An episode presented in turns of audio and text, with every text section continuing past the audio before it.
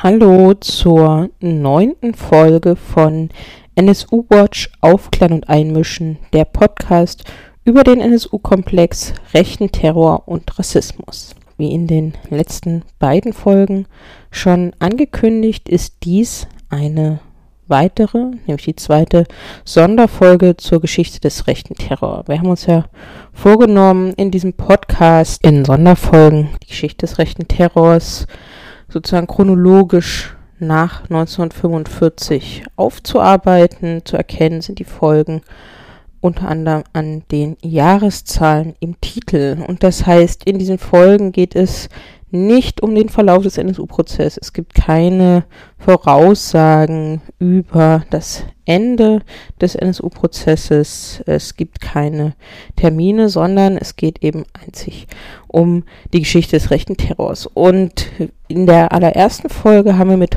Robert Andreasch über die Geschichte des rechten Terrors in Westdeutschland zwischen 1945 und 1980 gesprochen. Und da war schon als Lehrstelle aufgefallen die Geschichte des rechten Terrors in Ostdeutschland, in der DDR.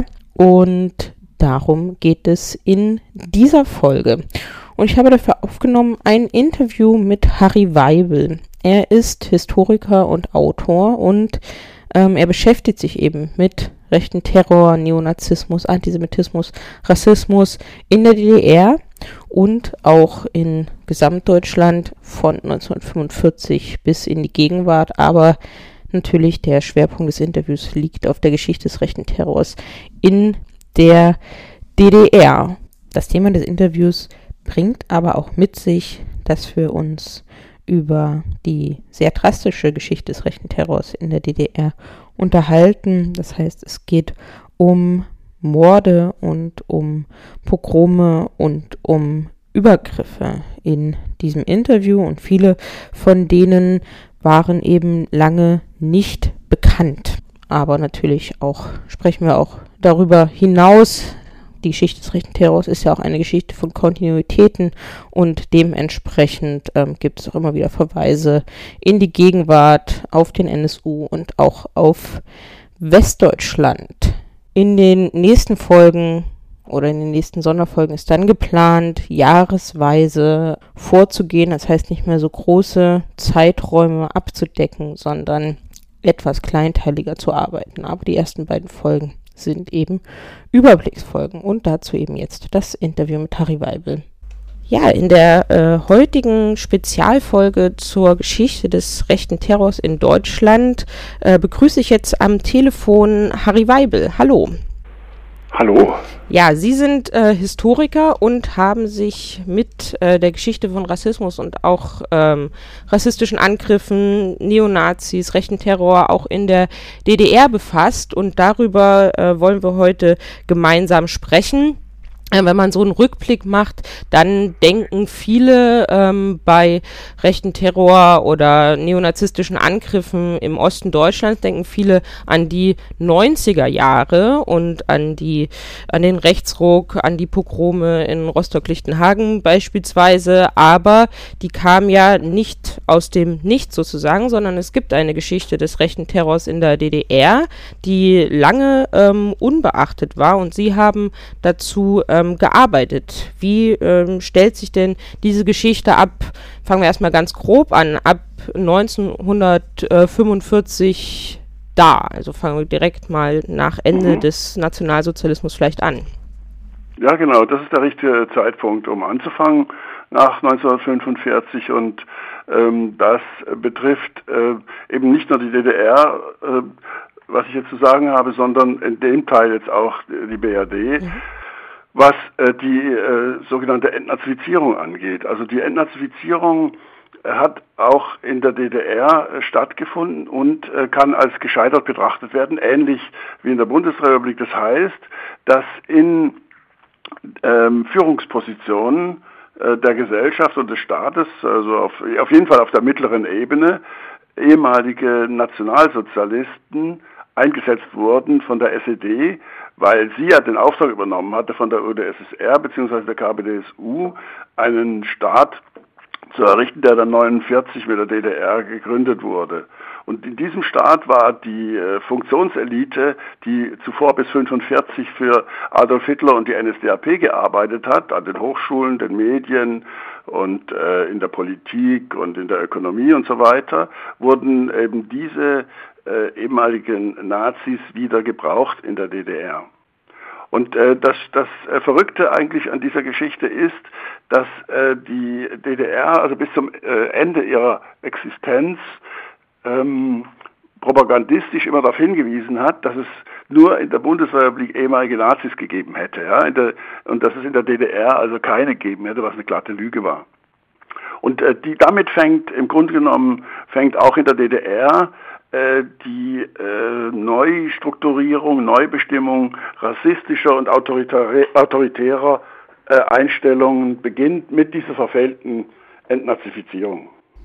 Das heißt, ähnlich wie in der BRD findet die Entnazifizierung äh, nicht statt. Das heißt, es werden nicht alle Täter vor äh, Gericht äh, gestellt und sie kommen dann auf der anderen Seite auch in solche Funktionen rein und wahrscheinlich wird dann auch entsprechend ähm, die die narzisstische äh, Ideologie äh, in der DDR nicht äh, in dem Maße aufgearbeitet, wie es nötig gewesen wäre. Das liegt nahe. Überhaupt nicht. Also was aufgearbeitet wird, sind die Verluste, die die deutschen Kommunisten äh, durch den Faschismus äh, zu beklagen hatten. Das wurde also äh, strukturell, also äh, pädagogisch in der DDR abgefeiert durch den zwangsweisen Besuch äh, von Gedenkstätten und dort eben zu den besonderen Mahnmalen der ermordeten äh, Kommunisten. Der, ganze, das ganze Spektrum, zum Beispiel das KZ-Lager, Konzentrationslagerspektrum von äh, Homosexuellen, Lesben, ähm, ähm, Zeugen Jehovas, äh, äh, SPD und Gewerkschaft und so weiter, all das äh, fand äh, keine Würdigung. Und vor allen Dingen äh, der rassistische ähm, Bereich des Nationalsozialismus, der ja äh, weite Teile der deutschen Bevölkerung ergriffen hatte, wurde völlig ausgeblendet. Die Deutschen wurden dargestellt äh, von der SED als Verführte, die äh, im Grunde genommen gar nicht recht wussten, äh, was da passiert in diesem Land und, äh, und dass äh, Menschen verfolgt und ermordet wurden. Und äh, diese Reinwaschung hat natürlich dazu geführt, dass die Menschen in der DDR sich gesagt haben, ja alles gut, es ist jetzt vorbei und und wir müssen uns nicht weiter Gedanken darüber machen, äh, was an Massenmorden stattgefunden hat. Also das war ein, ein wirkliches Versäumnis, was äh, dann dazu geführt hat und dazu führen konnte, dass diese rassistischen Vorstellungen, die in einem Großteil der deutschen Bevölkerung vorhanden waren, eben auch in dem Teil äh, der äh, Bevölkerung der DDR, dass diese äh, Einstellungen im Grunde genommen äh, konserviert und tradiert wurden in den Familien selbst. Öffentlich durfte das nicht stattfinden, das war im Westen genauso, aber, ähm, aber in den, den Bereichen, die also öffentlich nicht kontrollierbar waren, äh, wurde das natürlich weiterhin aufbewahrt sozusagen. Und wenn ich jetzt vielleicht schon einen Vorgriff machen kann auf das, äh, was sich dann abspielt als in der DDR als ähm, außereuropäische Männer vorwiegend äh, aus Afrika, äh, Lateinamerika, Kuba in die DDR kamen, äh, die, war, äh, dass die Bevölkerung dort ähm, panisch reagiert hat sozusagen und äh, geschockt irgendwie auch und äh, sofort 75 kamen die ersten algerischen Arbeiter in die DDR, unter anderem auch nach Erfurt und äh, nach zwei oder drei Monaten ihres Aufenthalts dort begann ein Pro das erste Pogrom, das in der DDR stattfand. Das heißt, es wurden die Algerier wurden äh, in kleinen Gruppen äh, durch Erfurt gejagt von großen Gruppen von Deutschen. Die flüchteten dann und es gab dann den Einsatz der, der Volkspolizei, die musste sie beschützen. Es gab das, den ersten Angriff auf das Wohnheim der Algerier. Also da äh, Mitte der 70er Jahre mit dem Einzug nicht-europäischer Ausländer äh, begann der offene Rassismus in der DDR. Das heißt, also ähnlich wie in der BRD. Es gibt eine äh, ideologische und auch personelle Kontinuität aus dem Nationalsozialismus, der sich dann ähm, auch offen auf der äh, Straße zeigt. Was ja, wie verstehen Sie äh, Pogrom? Heißt das, dass dann wirklich so eine äh, Mobbildung stattgefunden hat mit vielen Personen, die die Menschen dann äh, rassistisch angegriffen hat, zum Beispiel da in Erfurt, wie Sie ja. äh, gerade ausgeführt haben? Wie viele Personen waren dann immer ungefähr ähm, beteiligt? Also in dem Fall und in, in, in äh, 400 anderen weiteren Pogromen und pogromartigen Angriffen waren Hunderte von Deutschen also beteiligt, nicht beschäftigt, sondern beteiligt als äh, Täter. Äh, und die, ähm, die, ähm, die Menschen aus, äh, aus diesen fernen Ländern waren natürlich äh, selbstverständlich immer, das ist ja auch dann Ausdruck des Rassismus, immer in der Minderzahl. Und das zog sich eben durch und wie gesagt, 400 Pogrome haben sich dann im Laufe der Jahre von, von Mitte der 70er bis 1990 dann entwickelt und auch fortgesetzt. Auf dem Gebiet der, der, der neuen Bundesländer dann, ja. Mhm hat sich diese Tradition der, des Pogroms, ja 91, 92 Hoyerswerda und in Rostock-Lichtenhagen hat sich das fortgesetzt. Und es wurde dann, das haben Sie schon in Ihrer Anmod ähm, eigentlich auch zu Recht angemerkt, dass eben da eben dann doch äh, wurde, äh, diese Ereignisse wurden im Wesentlichen darauf zurückgeführt, dass jetzt also gerade auch von der PDS und die Linke, dass jetzt der Kapitalismus da wäre und dann ähm, und die bürgerliche Gesellschaft und, und äh, und das wäre sozusagen der, der, die Ursache und der Auslöser dafür, dass äh, dort äh, nach 1990 dann die Pogrome stattgefunden haben. In Wahrheit ist es eben so, dass es eine Tradition gab über bis dahin über äh, 15 Jahre, in der in allen Bezirken der DDR, in, äh, in vielen Städten es zu Pogromen und pogromartigen Angriffen gekommen ist und dem auch Tote, dem es Tote gab, in dem es Tausende ungezählte Verletzte gab.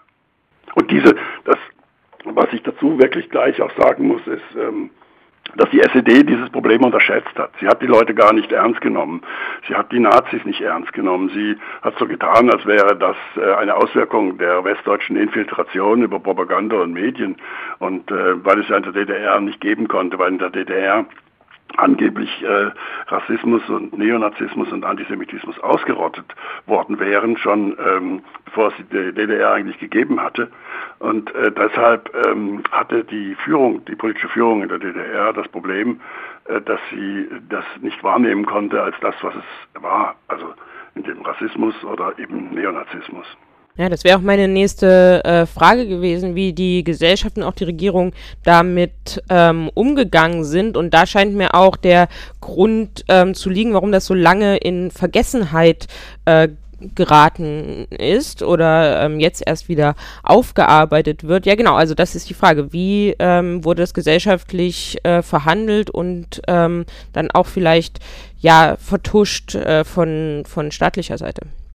Von Anfang an wurde, wurden diese Ereignisse vertuscht und ähm, verharmlost und zugeschrieben, eben, das habe ich schon angedeutet, eben der imperialistischen Westpresse äh, zugeschrieben, die hätten es im Schuld, oder auch, wenn es eben dann doch nicht mehr zu übersehen war, dass eben Kinder und Jugendliche, die ihr ganzes Leben in der DDR verbracht haben, die in der DDR sozialisiert wurden, in, zur Schule gegangen sind, Lehre gemacht haben, und äh, als junge Arbeiter tätig waren, dass diese ähm, jungen Arbeiter der DDR eben in weiten Teilen äh, zum Rassismus und Neonazismus übergelaufen waren. Und das war natürlich dann eine Frage, die ähm, darüber hinaus geklärt werden musste. Und da entdeckten dann die führenden Leute in der SED ähm, entdeckten die, das Konzept des ähm, Rädelsführers, die Rädelsführerschaft wurde dann genommen, um damit eben ähm, in, diesem, äh, in dieser Typisierung des Rädelsführers äh, äh, war es dann möglich, halt die Anzahl der Beteiligten an den Angriffen zu reduzieren auf ein paar wenige. Und die wurden dann der, so ausgesiebt, dass sie entweder vorbestraft waren oder aus sogenannten asozialen Familien stammten. Also so wurde das Problem dann klein geredet oder klein gekocht, um halt äh, das Image auch, das war, glaube ich, das Hauptproblem für die SED, um ihr Image als antifaschistische Partei nicht zu gefährden. Und diese Verharmlosung war eben fatal, weil es nicht möglich war, in den Medien der DDR offen und direkt und äh, wahrheitsgemäß über diese enorme rechte Bewegung, die sich dann entwickelte ab den 70er Jahren, äh, diese Bewegung ähm, zu äh, reflektieren in der Bevölkerung. Das konnte man eben, das, das durfte niemand wissen und deshalb konnte auch keine gesellschaftliche Diskussion stattfinden über dieses Problem, was aber nötig gewesen wäre, weil die Repression,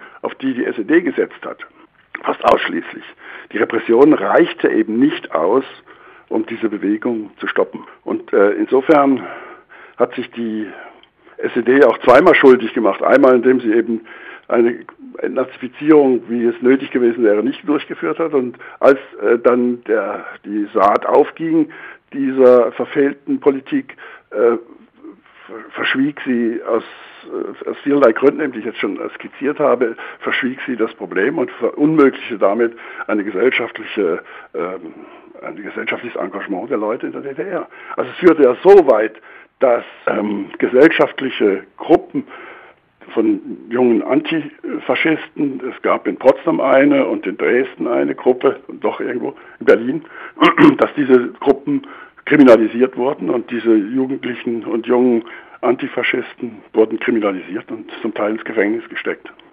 Weil die SED wollte einfach nicht, dass, sie, äh, dass ihr dieses Thema aus den Fingern genommen wird, von wem auch immer. Und ähm, es kam ja dann auch zu ja mindestens vier Morden, wo, wo ja dann ähnlich mit äh, umgegangen wurde, wo ähm, weitere Betroffene auch ähm, abgeschoben wurden, wenn ich das richtig verstanden habe, wo die äh, Täter nicht äh, ermittelt wurden und wo auch die Familien äh, über die wahren Todesumstände ähm, belogen wurden wenn ich das so in der Vorrecherche richtig ähm, verstanden habe. Ja, genau. Es waren also mindestens zehn Tote. Es waren also über zehn Tote, die in rassistischen Auseinandersetzungen zu beklagen sind, nach wie vor, weil es ja für die meisten, äh, bei den meisten ähm, dieser kriminellen Taten äh, keine juristische Aufarbeitung gegeben hat. Nicht, das kommt noch hinzu dann, ja, dass also äh, Leute da in der DDR, Neonazis, Rassisten konnten auf ausländische Arbeiter äh, einprügeln und konnten sie totschlagen und äh, es gab keine staatsanwaltschaftlichen Ermittlungen. So in dem Fall in Merseburg, als zwei kubanische Arbeiter, Garcia und Guerra, äh, von einem Mob äh, getötet wurden, indem sie zusammengeschlagen wurden und äh, in den Fluss geworfen wurden. Und äh, es war an einem Sonntag und am Montag, oder am Sonntag schon, oder am Montag dann auf jeden Fall, begann die örtliche Volkspolizei mit einem Ermittlungsverfahren, natürlich, selbstverständlich. Obwohl die Leichen noch gar nicht gefunden waren. Die wurden erst am Mittwoch und am Donnerstag gefunden, in Anführungszeichen. Und äh, diese Ermittlungsverfahren der Volkspolizei wurden dann von oberster politischer Stelle, also von Honecker und Mielke, gestoppt und keine neuen äh, Ermittlungsverfahren wurden erlaubt. Das war zu viel für die Führung. Also zwei aus rassistischen Motiven heraus getötete Arbeiter aus Kuba das ging nun gar nicht. Also das durfte eben gar nicht bekannt werden. Insofern wurde auch eben ein Prozess verhindert, weil ja auch ein Prozess hätte natürlich eine gewisse Öffentlichkeit bedeutet, weil in der DDR war es so, dass also bei Gerichtsverhandlungen, die waren grundsätzlich öffentlich, also konnte irgendwie, können, hätten theoretisch viele da reingehen können. Auch das wollte, das Risiko wollte die Führung der SED nicht eingehen. Also in dem Fall, es war in mehreren Fällen so, also auch in dem Fall mit äh, Garcia und, und Guerra, äh, da ist, glaube letztes Jahr ein, ein, Fernsehteam nach das MDR nach äh, Kuba gereist und äh, hat da äh, die Familien informiert über das, was wirklich geschehen ist. Das wussten sie bisher nicht. Die waren der Meinung, die Mutter und die Schwestern waren der Meinung, dass äh, ihr, ihr Familienangehöriger da also irgendwie dumme Sachen gemacht hätte und irgendwie kriminell gewesen wäre und äh, und, und so, ja, dass er eben ähm, aus politischen, das heißt aus rassistischen Gründen getötet wurde. wussten die bis, bis, 19, bis 2017 nicht. Ähnlicher Fall ist äh, der Fall Manuel Diogo. Manuel Diogo kam aus Mosambik in die DDR als Arbeiter und der wurde auf einer Heimreise zu seinem Wohnort, wurde im Zug von einer Gruppe Neonazis äh, zusammengeschlagen und, äh, und dann wurde, oder wurde aus dem Zug raus äh, gehängt sozusagen, bis also Kopf und, und, und bis nur noch der Rumpf übrig blieb, dann ließen sie ihn fallen. Und so wurde dann von der Volkspolizei bzw. von der Deutschen Reichsbahn äh, irgendwie Stunden später wurde dann diese zerstückelte Leiche gefunden. Und ähm, diese Körperteile wurden dann in einen Sarg gelegt und nach, der Sarg wurde nach Mosambik geschickt und äh, man, man, sagte den Angehörigen, es hätte sich um einen Unfall gehandelt und, äh, und der Sarg dürfte auch nicht geöffnet werden. Also wenn die, seine Angehörigen das, äh, den, die Verfassung des, dieses Leichnams gesehen hätten, wären sie vielleicht auf komische Gedanken gekommen. Ja, also so, das sind jetzt zwei Fälle, also äh, und ähm, es ist eben war schwierig, äh, das zu erforschen, weil es in der ähm, Bürokratie der DDR gibt es äh, sinngemäß eben keinen keine Rubrik Rassismus oder Neonazismus oder Antisemitismus. Das heißt, also die Forschung musste ich eben so, also äh, ich musste praktisch also durch Tausende von Akten durch, um, um diese äh, um diese Informationen zu finden. Und äh, das lag auch daran, dass also alle diese Papiere, die ich gesehen habe, die von den Ministern und den ganzen Beschäftigten der Ministerien, Ministerium für Staatssicherheit, Ministerium des Innern, und äh, Zentralkomitee und Politbüro, dass diese Papiere zu diesen Vorgängen um Rassismus und Neonazismus alle streng geheim waren. Super streng geheim, also die höchste, immer die höchste Geheimhaltungsstufe. Und, äh, und dieses Nichtwissen, ähm, glaube ich, ist heute immer noch äh, mitzubekommen. Ich bin ja sehr oft eingeladen, vorwiegend in den östlichen Bundesländern und, und seit Jahren und äh, merke eben, dass es eben da eben, dass die Menschen das gar nicht richtig wussten und, und dass eben, das ist einfach auch eine Art zweite Schuld, dass halt äh, äh die äh, nach 1990, also die, die äh, ehemaligen Bewohner der DDR im Unklaren gelassen wurden über, über die wirklichen Verhältnisse und gerade in so einer wichtigen Thematik wie die, über die wir jetzt gerade sprechen. Und ich bin, es ist so, also ich glaube, ich, es, ist auch nicht falsch, wenn ich jetzt das auch erwähne. Ich meine, äh, das, was ich ähm, erforscht habe und was ich herausgefunden habe, ist von Anfang an von den Intellektuellen der immer Intellektuellen und Akademikern der, der DDR massiv bekämpft worden. Also man hat mich persönlich äh, angegriffen und äh, und natürlich meine, meine Arbeit, eben, die auf soliden Quellen basiert, eben nicht wahrgenommen und wollte sie auch nicht wahrnehmen, weil diese äh, nach 1990 äh, stattgefundene Identifikation mit dem vergangenen, mit dem vergangenen Staat DDR war so stark, dass eben jede Korrektur am Geschichtsbild das, äh, was ich herausgefunden habe, bedeutet eine massive äh, Veränderung des Geschichtsbildes über die DDR, dass das nicht in Frage gestellt werden durfte. Das ist auch ein, ähm, eine, eine Folge dieser Geheimhaltungspolitik, die diese Menschen, die da, also diese verantwortlichen Funktionäre, die äh, das auch verinnerlicht hatten und äh, das äh, gelebt haben, wahrscheinlich bis zu ihrem Ende, dass man ähm, die DDR nicht äh, anschwärzen darf und vor allen Dingen nicht an dem Thema Antifaschismus. Das, äh, das war praktisch ihre letzte Verteidigungslinie, äh, die sie zogen und, ja, und darunter fiel dann auch eben die Rezeption also meiner, meiner Forschungsergebnisse. Mhm.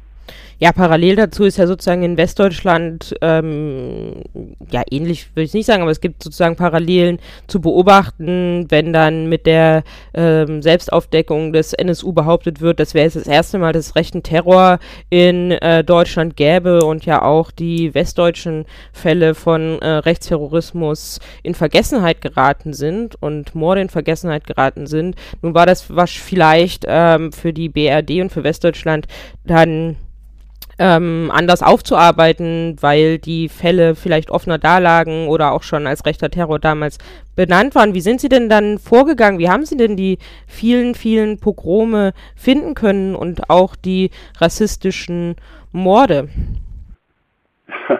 Ich habe ähm, nach, ähm, nach Gewalt suchen lassen. Und äh, immer wenn es um Gewalt und Ausländer, das waren so die Stichworte. Und dann kam die Meldung der Volkspolizei, dann kam die Meldung ähm, der, ähm, des Ministeriums für Staatssicherheit, Offiziere des Ministeriums für Staatssicherheit. Es war, die Arbeitsteilung war so, dass also die Volkspolizei ähm, äh, wurde benachrichtigt, wenn ein Pogrom zum Beispiel, bleiben wir mal dabei, ein mhm. Pogrom mhm. stattfand. Dann ähm, kam die Volkspolizei an und in der Regel war, waren die Geschehnisse schon äh, erledigt. Also da gab es, also wenn die Volkspolizei dann kam, war die Szene schon aufgelöst.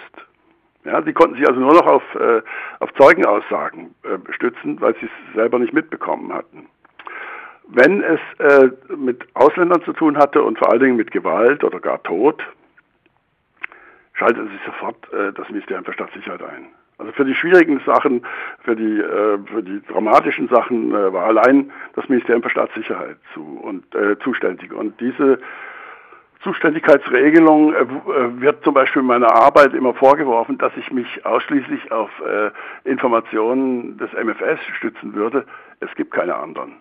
Und das war meine Frage, die ich am Anfang erstmal beantworten musste. Will ich mit dieser Materiallage äh, da ähm, forschen und publizieren. Und ich habe äh, mich entschieden, habe gesagt, das ist so wichtig, dass äh, ich das Risiko eingehe, dass ich es mich ausschließlich ähm, bei diesen Angelegenheiten auf die Akten des Ministeriums für Staatssicherheit stütze. Das war ja die, das, das MFS war eine geheime Polizei, hatte, Staats, hatte äh, die Kompetenz, Ermittlungen durchzuführen. Von daher war es äh, unverzichtbar, diese, in diese Akten zu studieren. Ich habe dann einfach äh, dann lange genug äh, äh, mich äh, darum gekümmert und über, über mehrere Jahre eben äh, Akten gelesen. Ich glaube, ich hatte mehrere tausend Akten gelesen. Also um, um das herauszufinden, was denn, was denn so versteckt wurde, ja, was so, was so gar nicht, äh, was man gar nicht mehr hören wollte, ja, das mhm. sollte gar nicht mehr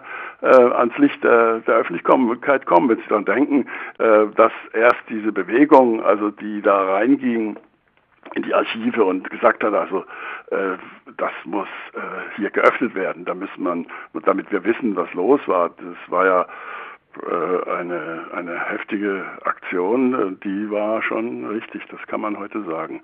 Also dieser Vergleich, den Sie anstellen mit der Gruppe NSU, äh, teile ich voll und ganz. Auch da hat, hat ja das stattgefunden, was in der DDR schon stattgefunden hat, aber auch in der Bundesrepublik, nämlich, dass diese neonazistischen Angriffe, die neonazistischen Pogrome, dass die kaum ernst genommen wurde.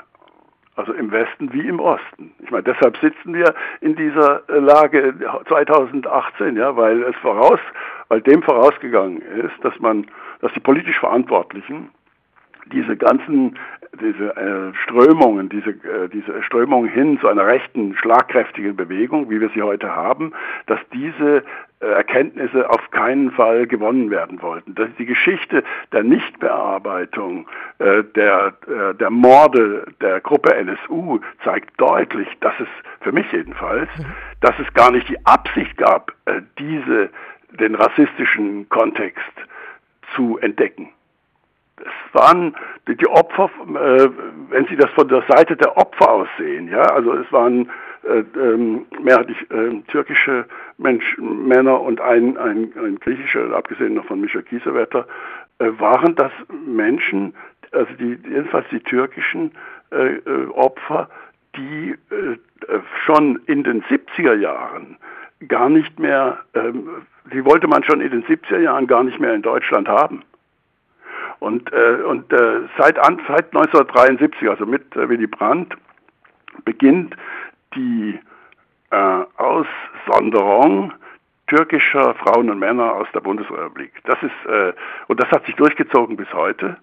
Und diese ambivalente Haltung, also auf der einen Seite hat man sie, hat man sie toleriert quasi, ja, man wollte sie mit Geldzahlungen äh, weglocken äh, und als das alles nichts gebracht hat, ähm, ging man dazu über, dann in, in den 70er und vor allem in den 80er Jahren seit der Kohl-Genscher-Regierung, also einen Rassismus äh, von oben zu ähm, installieren und zu praktizieren, der ohne den Begriff Rassismus auskam. Das muss man, man muss also sehen, dass diese ganzen Entwicklungen eben also auch getarnt wurden, ja, um äh, nicht nur vor den Deutschen selbst, aber auch vor dem Ausland, um nicht in den ugly German da äh, sichtbar werden zu lassen. Und dieses und, äh, und auch spiegelbildlich in den 70er und 80er Jahren der DDR entwickelt sich ebenfalls, aber an der Basis, aber auch in einer strukturellen, auf einer strukturellen Ebene, also einer institutionellen Ebene, ein Rassismus sondersgleichen.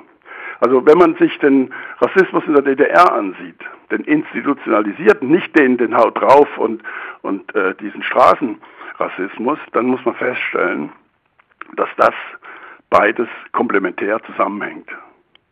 Ich auf der einen Seite die Leute mit äh, ihren Anzügen und Krawatten, die dann die Gesetze vertreten, oder die in der DDR eben eine Segregationspolitik betreiben. Das heißt, die Menschen, die äh, in die DDR kamen, die Arbeiterinnen und Arbeiter, wurden am Rande der äh, urbanen äh, Plätze an den, an, an den Rand gelegt, in, in, konzentriert in, in Wohnheimen, die kontrolliert wurden von, von Wachpersonal. Diese Segregation, ähm, äh, die, die die SED da durchführte, war natürlich die Voraussetzung dafür, dass man ähm, dass die deutsche Bevölkerung, die ostdeutsche Bevölkerung dann auf diese Menschen draufblicken konnte. Also man sah sie separiert, die wurden gar nie Teil dieser Gesellschaft, das war auch gar nie vorgesehen. Niemals war vorgesehen, dass sich die Ausländer in der DDR irgendwie integrieren sollten. Die hatten Arbeitsverträge über fünf Jahre, äh, der, keine Familien, also äh, Familie gar nicht, fünf Jahre und dann gab es Ausnahmen, wo äh, dann Verträge nochmal verlängert wurden, aber in der Regel wurden dann rotatier, rotiert, das Rotationsprinzip wurde eingehalten und alle vier, fünf Jahre, fünf Jahre wechselte dann die Belegschaften in den Betrieben und äh, die Nachbarn in den, in den Wohnorten.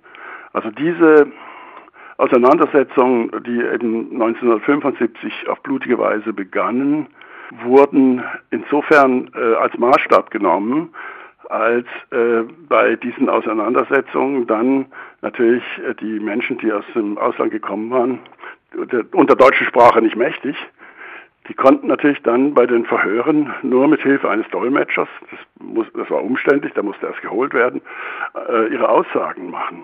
Wohingegen die Deutschen natürlich äh, äh, mit den deutschen Polizisten und Offizieren der Staatssicherheit natürlich sich äh, ohne weiteres austauschen konnten. Das führte dazu, dass ab diesem ähm, Pogrom in Erfurt dann bei allen Auseinandersetzungen per se die Ausländer als Schuldige betrachtet wurden. Das ist eine ähnliche Entwicklung wie das, was auch im Westen passiert ist. Äh, ganz ähnlich mit den also außereuropäischen Menschen auf jeden Fall. Und diese Vor Vorverurteilung, allein das anders raussehen, das anders sprechen, hat dazu ausgereicht, sie äh, zu kriminalisieren. Wenn das äh, auch nicht gereicht hat, äh, wurden äh, Tausende und Tausende von Algeriern und äh, Kubanern und Mar Mar Mosambikanern ins Heimatland zwangsweise zurückgeführt.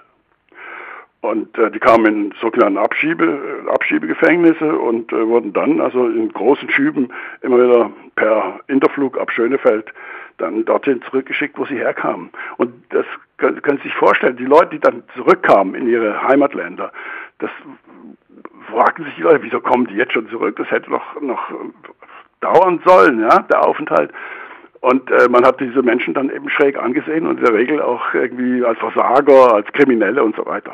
Sie haben die Fälle recherchiert und ja aber auch dadurch Recht bekommen, dass sich Betroffene ja erinnern können und dass Betroffene genau das bestätigen und dass auch Menschen ähm, aus der Bevölkerung, die vielleicht helfen wollten, genau diese Erkenntnisse ähm, auch gestützt haben. Mein nächster Gedanke, meine nächste Frage wäre, wenn das 1975 ähm, also anfing mit, mit den äh, Angriffen, dann scheint das ja erst einmal, sagen wir mal, in Anführungszeichen spontan motiviert, also aus der ideologischen Kontinuität heraus und aus dem Rassismus heraus, der eben auch zwangsläufig zu äh, Gewalt, Übergriffen und Morden führt. Gab es denn dann so eine Art, ähm, ja, auch Organisierung der, der Rechten oder der ähm, Neonazis, wo dann weniger spontan und mehr ähm, organisiert vorgegangen wurde? Konnten Sie so etwas ähm, herausfinden? Ja, und zwar ähm, beginnt Ende, 1900, Ende der 1970er Jahre, Anfang der 1980er, beginnt der Zustrom zu den Neonazis aus den Bewegungen Skinheads, Hooligans und Heavy Metal Fans. Diese drei Jugendbewegungen, rechten Jugendbewegungen, veränderten mit einem Schlag die Öffentlichkeit in der DDR. In dem Fall, dass gerade die Hooligans, die es in allen großen Städten und vor allem in den Bezirkshauptstädten und allen Städten äh, der Fußball-Oberliga DDR gab, die, hatten in den Fußballstadien ein Publikum. Nicht? Also wurden äh, rassistische Gesänge äh, vorgetragen, es wurden äh, antisemitische, neonazistische, rassistische Parolen skandiert. Und äh, damit war mit einem Schlag für jeden in der DDR klar, wir haben hier Neonazis und, und, und, und, und Rassisten. Das, äh, der Punkt war dann, äh, wo die SED äh, rauskam, äh, bei dieser Sicht der Dinge war, dass sie, das waren alles junge Männer also jugendliche Kinder zum Teil, ab 14 geht eigentlich die, die Infizierung mit Rassismus und Neonazismus beginnt sehr früh in den Schulen bei 14-Jährigen oder zum Teil auch Jüngere mit Bandenbildung, werden neonazistische Banden gebildet. Also äh, ab diesem Zeitpunkt gewinnt die rechte Bewegung eine neonazistische Spitze, die organisiert ist. Die Führung dieser militanten Rechten, also es gibt natürlich so, äh, wie es heute auch ist, es gibt äh, rechte Militante und rechte Nicht-Militante, also eher so Intellektuelle oder so, ja, also die, die es mehr, mehr geistesmäßig sehen.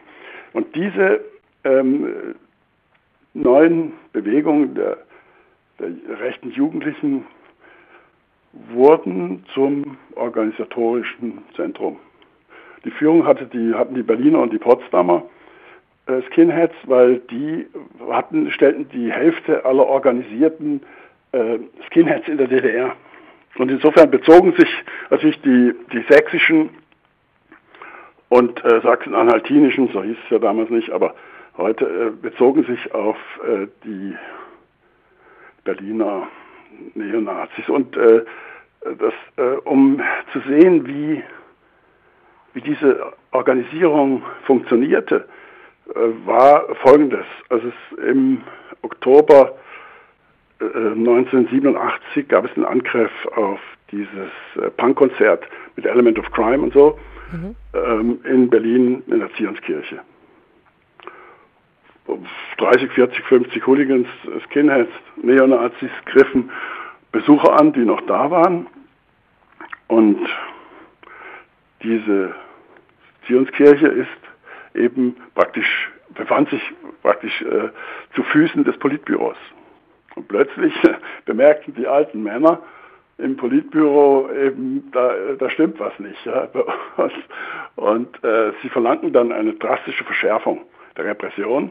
Die war schon scharf genug, aber sie wollten noch viel mehr. Also es sollte schon, äh, das war da ihr Anspruch, ein völlig, völlig irrer Anspruch, schon bevor eine Straftat geschehen konnte, hat, hätten Sie das, also praktisch die Entwicklung zur Straftat hin äh, unterbinden sollen. Das war der Auftrag, den das Politbüro erteilt hat.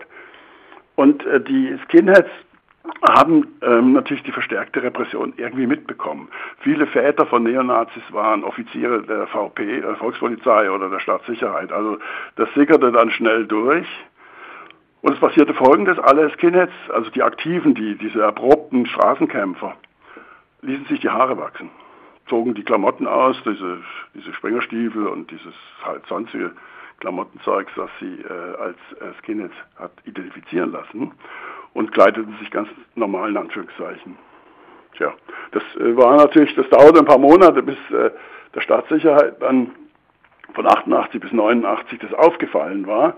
Aber sie konnten nicht mehr verhindern, und das war die Absicht, äh, dass äh, Neonazis und Skinheads in die Jugendclubs gekommen äh, waren. Das war bis, ähm, bis 88 war das möglich, aber das ähm, sollte eben unterbunden werden. Sie sollten quasi, man versuchte sie zu isolieren. Durch diese Entscheidung der Skinheads, sich zu normalisieren, in Anführungszeichen, wurde diese, ähm, dieser Versuch eben unterlaufen. Daran kann man sehen, wie, wie, wie, wie äh, was für eine Kommunikation im Grunde genommen stattfand ja, zwischen den Herrschenden und den Neonazis. Konnten Sie denn herausfinden, wie sich dann ähm, Neonazis aus äh, Westdeutschland und aus der DDR, ob es dann dann Verbindung gab, auch noch zu Zeiten ähm, der äh, DDR, ob die sich dann verbunden haben? Das war äh, tatsächlich so, dass sich verbunden haben. Die äh, ehemaligen äh, Neonazis, die aus der DDR gekommen waren, die von der Bundesregierung freigekauft wurden, waren ein wichtiger äh, Teil der, äh, wie soll ich sagen, der, ähm, der organisatorischen Eroberung der Neonazi-Szene der DDR. Das heißt, diese äh, Leute Wilfried Arnold Prim, der Nazi-Rocker, der äh, in den 70er Jahren äh, in den Westen kam, oder die Gebrüder Hübner aus Cottbus, die mit ihrem Vater zusammen eine Wehrsportgruppe gegründet hatten, äh, diese äh, und dann freigekauft wurden, diese ehemaligen äh, DDR-Neonazis waren sozusagen die Pfadfinder für die westdeutschen äh, äh, neonazistischen Kampfgruppen wie die von Michael Kühn. Und diese und dieses Wissen, das sie hatten, äh, war natürlich äh, elementar wichtig zur Verbreiterung und organisatorischen ähm, äh, Ausgestaltung der Neonazi-Szene in der DDR. Es brauchte eben nur noch ähm, diesen, diesen Impuls der Verbindung der beiden, um eine, eine, um eine starke politische Kraft äh, zu entfalten. Und es war eben so, dass die äh, Neonazis in der DDR im Wesentlichen sozusagen Haut drauf Nazis waren. Das waren ähm, meistens junge, junge Männer, Jugendliche, die ähm, erprobt waren in Straßenschlachten und äh, die hatten äh, keine intellektuellen oder, oder akademischen Führer oder so, wie im Westen. Also das, was sich im, im Westen entwickeln konnte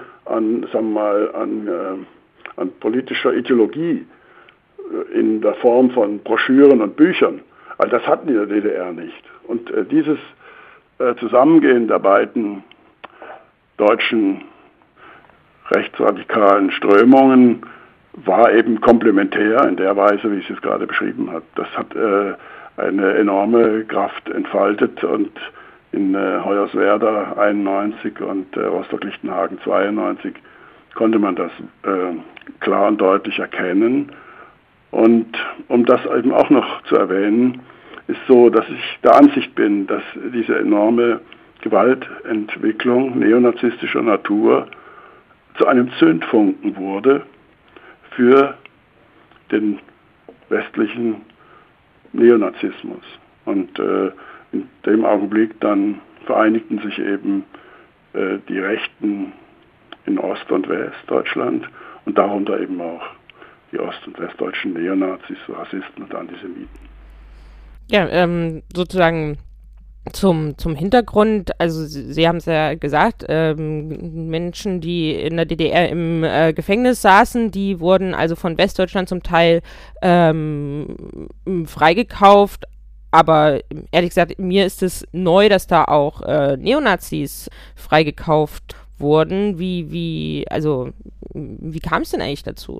Ähm, Glaube ich, 50 oder 60.000 Menschen sind ähm, vom äh, von der Bundesregierung aus den Gefängnissen der DDR rausgekauft wurden. Da waren natürlich an, äh, unterschiedliche, unterschiedliche politische Auffassungen oder auch keine dabei, ja. Mhm. Aber eben was ja für uns wichtig ist, ist eben die Tatsache, dass darunter eben auch Neonazis waren. Das hat ja eben diese Bedeutung, die ich dem gerade, die ich gerade geschildert habe. Aber es gibt noch einen anderen kleinen Hinweis. Also äh, Uwe Mundlos äh, ist 1988 mit rasiertem Kopf und Sprengerstiefeln in seine äh, in seine äh, Polytechnische Oberschule marschiert. Äh, in Jena. Mhm. Also das ist, er, er, hat, er war Teil dieser, dieser Bewegung und, äh, und hat das eben auch ähm, in das neue Vereinigte Deutschland mit herübergebracht. Ja. Und die, die anderen beiden Kumpane auch, also der, der Böhnhardt und die Zschäpe. Also insofern, das waren ja drei ähm, Menschen, das sind ja drei Menschen, die äh, völlige Ostsozialisation hinter sich gebracht haben. Aber dass es Wehrsportgruppen gab in, in der DDR, das, das ähm, wusste ich zum Beispiel auch nicht. Es ist ja auch eine parallele äh, Entwicklung dann zu, ähm, zur BRD. Nur die Wehrsportgruppen, das hängt mit dem Thema zusammen, dass Rechte, egal wo, ob in der BRD oder DDR, immer nach Waffen suchen. Immer äh, eine affine äh, Haltung zu Waffen haben. Ja? Und, äh, und deshalb auch diese Wehrsportgruppen, also da haben ich weiß nicht wie viele, also es gab, ähm, über, es gab über 100 Neonazi-Gruppen und ein, große, ein Teil davon, was weiß ich, 10 Prozent oder so waren mindestens Wehrsportgruppen, die ähm, auch bewaffnet waren, die hatten sich, in der DDR gab es ja sehr viele Waffen auch, ja, also in jedem, in jedem Ort und so. Und es gab halt dort auch diese Orte, an denen die letzten Schlachten zwischen der Roten Armee und ähm, der Wehrmacht geschlagen wurden, also an der Elbe und an der Oder und so. Und da wurden immer wieder auch Waffen gesucht und gefunden. Oder äh, die jungen Neonazis guckten in ihren Elternhäusern im Keller oder auf dem Dachboden und fanden dort äh, Naziflaggen und Bücher und Uniformteile und äh, zum Teil ähm, sind ähm, äh, solche Neonazi-Gruppen äh, uniformiert durch die Orte gezogen und haben dann eben ihre Parolen gegrölt. Ja, also, also ein ganz wichtiger Moment war dann der 100. Geburtstag von Adolf Hitler. Da ist er der DDR gefeiert worden, also an vielen Orten, ja, natürlich nicht offiziell, sage ich immer gerne dazu, aber, aber er ist eben kräftig gefeiert worden. Ja. Als dann aber sozusagen auch für die Gesellschaft klarer wurde, okay, es gibt jetzt, ähm, oder so habe ich es dargestellt, es gibt jetzt eine äh, Neonazi-Bewegung, wie wurde das denn dann ähm, verhandelt ähm, gesellschaftlich oder wie wurde es auch von staatlicher Seite ähm, benannt? Gab es dann eine offene äh, Benennung des Problems oder wurde das anders einfach äh, tituliert? Nein, das Problem wurde nie äh, öffentlich, war, äh, öffentlich besprochen. Es wurde das gesagt, was ich vorher schon gesagt habe, eben äh, der Westen ist schuld und es sind äh, Asoziale und so weiter. Es hat sich, also die, die, öffentliche Propaganda hat sich nicht verändert. Auch die Wahrnehmung äh, dieser rechten Bewegung, es war ihnen nicht gelungen. Das war die SED und ihr Ministerium für Staatssicherheit ideologisch so verblendet, dass sie nicht wahrnehmen konnten, dass sich eine rechte Bewegung installiert hatte. Und ähm, ich bin, muss also sagen, also ich habe auch lange gebraucht, bis ich mal aus meinem Mustopf rausgucken konnte, um zu sehen, also wie war das denn? Und dann eben festzustellen, tatsächlich, da hat sich äh, eine Bewegung äh, konstituiert um die 15.000 ähm, Neonazis waren die Schätzungen ähm, des MFS und einer, äh, einer kriminalsoziologischen Untersuchung der Humboldt-Universität.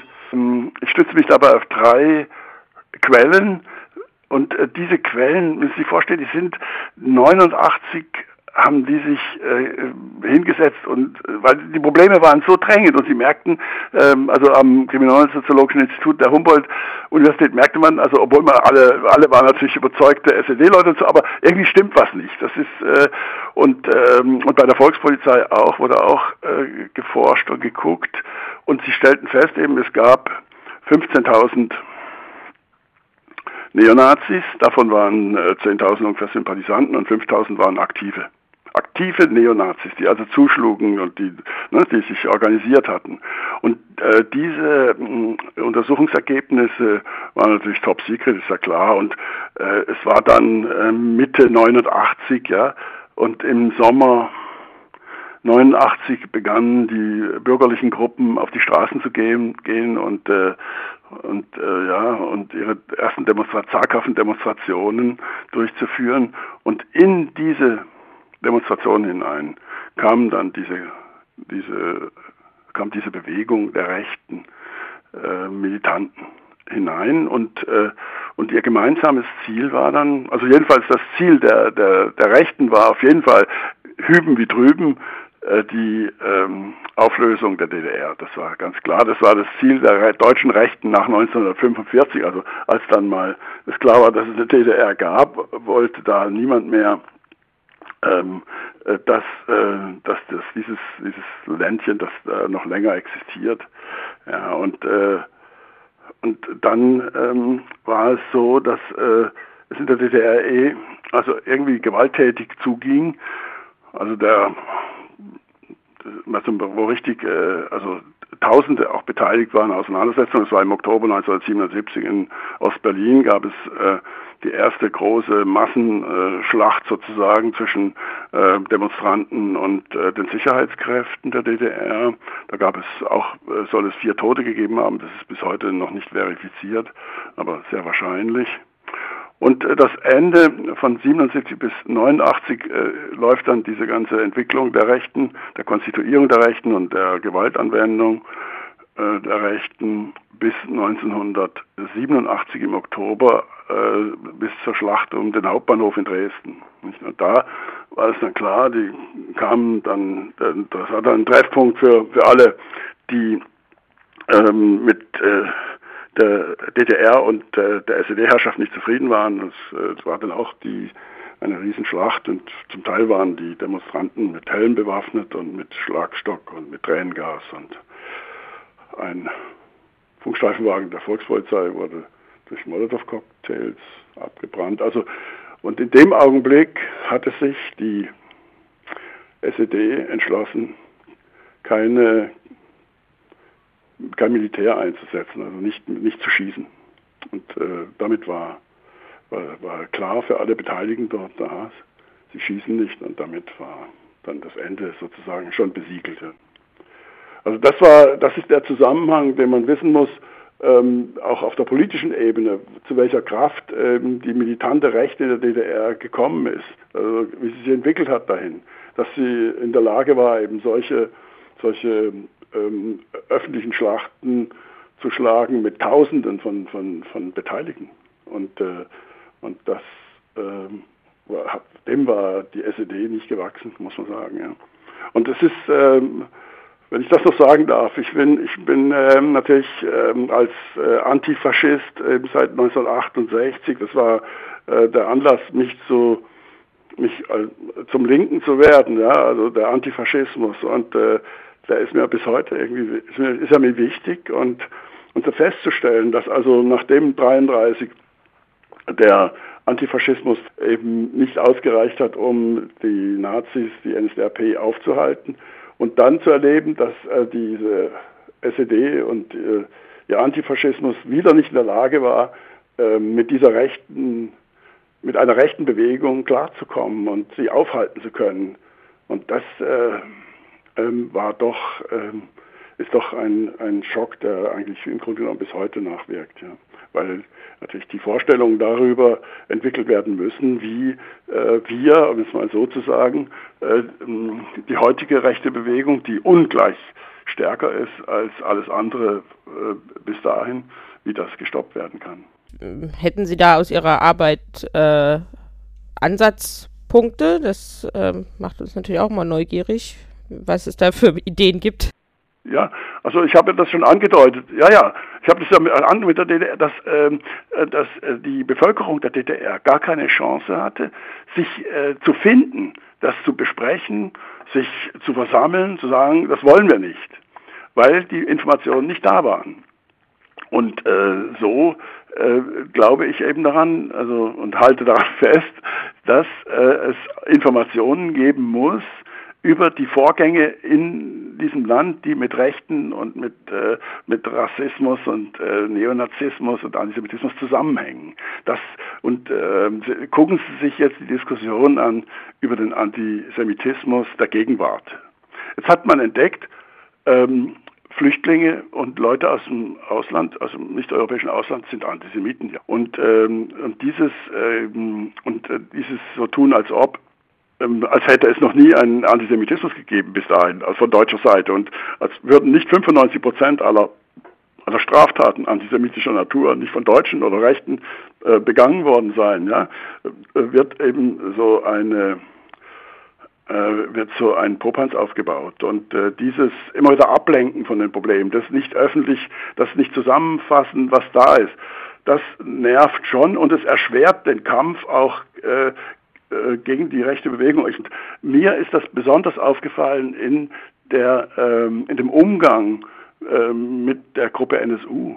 Und das finde ich, also was da sichtbar geworden ist, das ist äh, ähm, brutal in der Negierung und der Nichtwahrnehmung ähm, der Opfer. Und äh, es, jeder Dummkopf hätte das wissen können, dass das Neonazis äh, sein können, mindestens, ja. Und, äh, der Beckstein läuft ja heute noch rum, der ehemalige Innenminister von Bayern läuft immer noch rum, weil er damals die Frage, genau diese Frage aufgeworfen hat, ja, die niemand beantwortet hat. Ja. Also das sind so, ist ein Niveau in dieser, äh, in dieser Diskussion in diesem Land, da, äh, da sträuben sich einem die Nackenhaare. ähm, wo wir gerade bei ähm, heute sind, ähm, aber auch im Blick auf äh, die äh, Morde, die rassistischen Morde in der DDR. Wie, äh, also können Sie ähm, etwas beobachten? Wie sieht es denn aus mit äh, aktuellen Ermittlungen, mit möglichen neuen Strafverfahren, weil äh, Mord verjährt ja nicht. Ähm, wie sich so darstellt, die Täter sind durchaus zu finden. Zumindest der MDR hat da ähm, auch Beteiligte aufgetan. Es ist ja. davon die Rede, dass die sich im Internet bis heute damit brüsten. Wie sieht es denn aus mit äh, aktuellen Ermittlungen und Verfahren? Ja, die sind äh, sowohl ähm, von der Staatsanwaltschaft Halle als auch von der Staatsanwaltschaft Magdeburg äh, ist die Wiederaufnahme der Verfahren abgelehnt worden. Erstens dieses Verfahren in Halle, das hatte ich angedeutet mit ähm, Garcia und Guerra, mhm. das betrifft die beiden. Äh, da gab es, wie gesagt, nie eine ein, ein Gerichtsverfahren zur Klärung der Umstände des Todes. Und deshalb wäre es heute immer noch, ist es heute immer noch angebracht, das zu untersuchen, um festzustellen, war es jetzt ein Mord oder war es nicht? Das muss erstmal geklärt werden, weil es ja gar keine äh, Voruntersuchungen gegeben hat. Und die Staatsanwaltschaft Halle hat das ähm, abgelehnt mit einem widersprüchlichen Bescheid. Auf der einen Seite zitieren sie eine Zeugin, die, die zugegeben hat, dass sie eine Weinflasche auf einen schwimmenden Kubaner geworfen hat und dass äh, der Kubaner dann untergegangen sei. Diese Zeugenaussage ähm, wird äh, zitiert ist von der Staatsanwaltschaft Halle bei der Absage einer Wiederaufnahme. Das ist wirklich irre. Das ist komplett irre. Ich meine, sie, sie, sie wollen sich das einfach nicht eingestehen, dass sie äh, da ein, ein wirklich ernsthaftes Problem hatten und dass das bis heute nicht geklärt ist. Der zweite Fall betrifft äh, Carlos Concesiao in Stassfurt und betrifft dann die Staatsanwaltschaft Magdeburg. Und da ist es so, dass auch äh, dass in Stassfurt gab es ja die Schule der Freundschaft, da waren 700 Kinder, Mädchen und Jungen aus, äh, aus Mosambik, die dort äh, also in, in, einem Internat geschlossen mit, mit, mit Zaun und so, äh, wurden die äh, aufgenommen äh, durch eine Vereinbarung mit Honecker und Marcel, dem Führer der FLMN. Und dann, als dann diese Kinder und Jugendliche ihre Schulabschlüsse hatten und die ersten Jugendlichen äh, in die Lehre gingen, kamen die zum ersten, wurden die zum ersten Mal konfrontiert mit ihrer Umgebung. Bis dahin waren die sozusagen geschützt auch ja, vor, vor dem Rassismus äh, der Stassfurter Bevölkerung, der DDR-Bevölkerung. Aber mit dem Beginn der Lehrzeit die Lehrlinge wurden verteilt auf mehrere Betriebe, Betriebe im, im Kreis und auch darüber hinaus. Begann dann der offene Rassismus und unter anderem wurde eben Carlos Conceição von der Gruppe Neonazis ähm, zusammengeschlagen und äh, über die Brücke geschmissen und in, in den Fluss geschmissen. Und dort wurde er dann am nächsten Tag von der, von der Volkspolizei dann aufgefunden. Es wurde ein einziger äh, äh vorbestrafter Dachdecker wurde äh, genommen und man hat ihn verurteilt zu äh, einigen wenigen Jahren und er kam dann im nächsten Jahr kam er wieder aus dem Knast raus, also ähm, weil es eine Amnestie gab. Und ähm, und dieser Fall äh, wurde ebenfalls der Staatsanwaltschaft äh, Magdeburg vorgelegt und sie hat es äh, ab, äh, negativ abbeschieden. es wird keine neue Untersuchung geben, obwohl es, äh, ob, obwohl wie gesagt die Umstände nicht geklärt waren, wie Carlos getötet wurde. Also insofern kann man sehen, äh, dass es äh, heute weitergeht. Es, äh, unabhängig davon, ob es die DDR noch existiert oder nicht, es, es, die Politik ändert sich nicht dazu. Ja? Ja, die Staatsanwaltschaft Halle, das mal so nebenbei angemerkt, ist ja auch uns äh, bekannt, weil sie ähm, im letzten Jahr die Ermittlungen im Fall Uri Jallo auch äh, eingestellt ah. haben. Ah. Ja, das, äh, das ist, äh, wenn man zwei Punkte verbinden kann, hat man eine Linie. Und äh, da scheint doch einiges im Argen zu sein bei dieser Staatsanwaltschaft in Halle. Wie ist es sonst möglich? Ja? Ich meine, diese Widersprüche, die, äh, äh die diese äh, mit der äh, Ermordung von Uri Cialo äh, sichtbar geworden sind, das ist, äh, ich meine, ist das doch ein Rechtsstaat oder, oder gilt das Recht nur noch für Deutsche oder wie was? Ja, das ist unerhört. Man, man ist, was macht man, was kann man dagegen machen? Ja, das ist die Frage man muss äh, informieren und deshalb bin ich ja froh, dass sie, ähm, dass ich dieses Interview geben kann, das, das bei NSU Watch, ja, weil ich finde, wir müssen einfach zusammenarbeiten, alle die, die nicht bereit sind, äh, an diesem rechten äh, Strang da mitzuarbeiten, ja, sonst, äh, ja, also andere Möglichkeit sehe ich nicht, also als dass man, äh, dass wir, dass diejenigen, die die äh, nicht rassistisch sind und nicht neonazistisch, dass die eben zusammenarbeiten. Das wäre eine Voraussetzung dafür, wie wir irgendwie uns äh, auch ähm, besser ähm, wehren könnten. Ja, das ähm, sehe ich genauso und ich freue mich auch äh, sehr, dass das Interview ähm, zustande gekommen ist. Ja, ich würde mich äh, an dieser Stelle sehr, sehr äh, herzlich für das äh, sehr informative äh, Interview bedanken und ähm, ich glaube, wir haben jetzt einen sehr guten Blick ähm, auf die Geschichte des rechten Terrors in der DDR ähm, werfen können und genau, wie Sie schon vorgeschlagen haben, wir bleiben sehr gerne im Gespräch. Vielen Dank. Ja. Danke, tschüss. Tschüss. Ja, das war das Interview mit äh, Harry Weibel, Historiker und Autor. Vielen Dank nochmal an dieser Stelle. In den Links zum Podcast verlinke ich euch Fernsehbeiträge zum Thema Bücher, äh, zum Thema natürlich auch die Internetseite von Harry Weibel und dort könnt ihr noch einmal ähm, weiterschauen, euch weiter ähm, darüber informieren und in den Fernsehbeiträgen, die vom MDR kommen, die sich mit dem Thema beschäftigen, kommen auch die Betroffenen und auch die Verwandten ähm, von einigen Ermordeten zu Wort. Das also auch nochmal eine Empfehlung, falls ihr die noch nicht gesehen habt, euch ähm, diese Reportagen noch einmal anzuschauen.